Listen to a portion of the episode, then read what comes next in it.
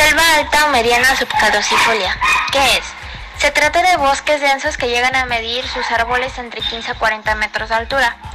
Son cerrados por la manera en que las copas de sus árboles se unen en el dosel. Eh, la mitad de sus árboles pierden las hojas en la temporada de sequía. Sus temperaturas son de 0 grados Celsius a 28 grados Celsius. Estos se caracterizan porque la cuarta parte de sus árboles pierden las hojas una vez al año en la temporada de sequía que puede durar hasta 5 meses aproximadamente. Es por ello que se le conocen también como bosques tropical subcaducifolio.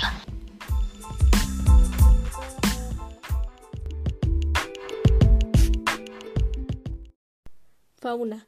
Muchas especies llevan una vida arbórea y un gran porcentaje entra en invernación durante el invierno.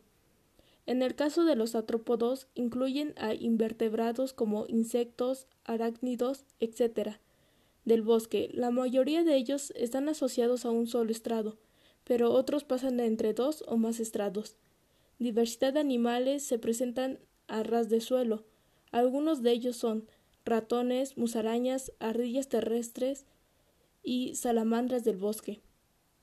Dentro de los mamíferos como los ciervos y los jabalíes, que se alimentan de hierba, arbustos, árboles bajos, pero también existen carnívoros, como el zorro y el lince. Las especies que más abundan son los gansos, picos, carpinteros, cavilanes, palomas, jaguares, monos, murciélagos, osos hormigueros, pericos, serpientes, tapices y tucanes.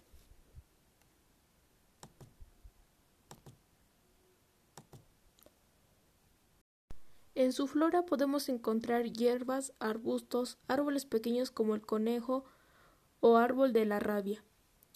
El dosel, que forma un estrado arbóreo de 20 o 30 metros de altura.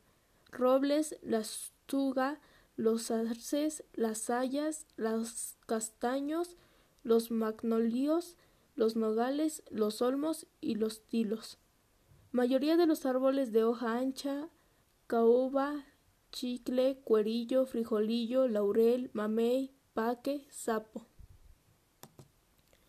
La flora, caracterizada por su adaptación a las condiciones del clima y la estacionalidad de las lluvias con temporadas de sequía prolongadas con los suelos rocosos y poco profundos. La falta de lluvia durante todo el año hace que muchas plantas se vuelvan evasoras de la sequía a través de la pérdida de hojas, evitando que haya daño permanente en la planta. Ubicación. Se presenta de manera discontinua desde el centro de Sinaloa hasta la zona costera de Chiapas, por la vertiente Pacífico, que forma una franja angosta que abarca parte de Yucatán, Quintana Roo y Campeche, existiendo también algunos manchones aislados de Veracruz y Tamaulipas.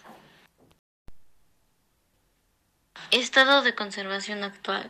Se dice que actualmente los fragmentos de conservación original del trópico mexicano están en riesgo de ser transformados y sustituidos por sistemas agropecuarios, a consecuencia del cambio en el uso del suelo.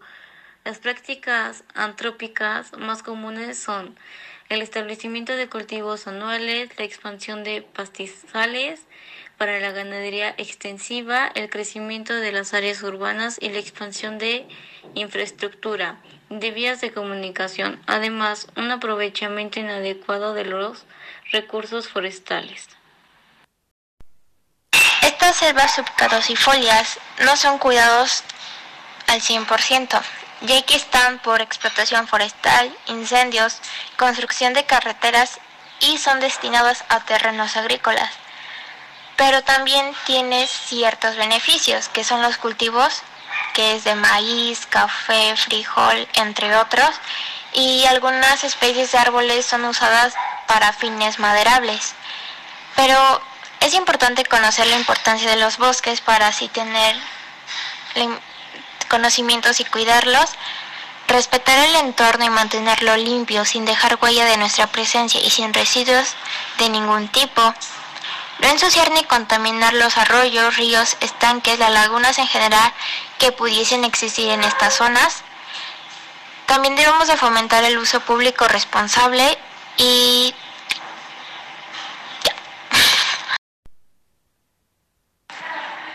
A muchas personas se les hace muy fácil construir nuevas carreteras, tal vez para el beneficio de las personas, pero también nos están perjudicando tanto a nosotros como a las hábitats y a los animales, especialmente a ellos ya que sin su hábitat pueden llegar a extinguirse los animales.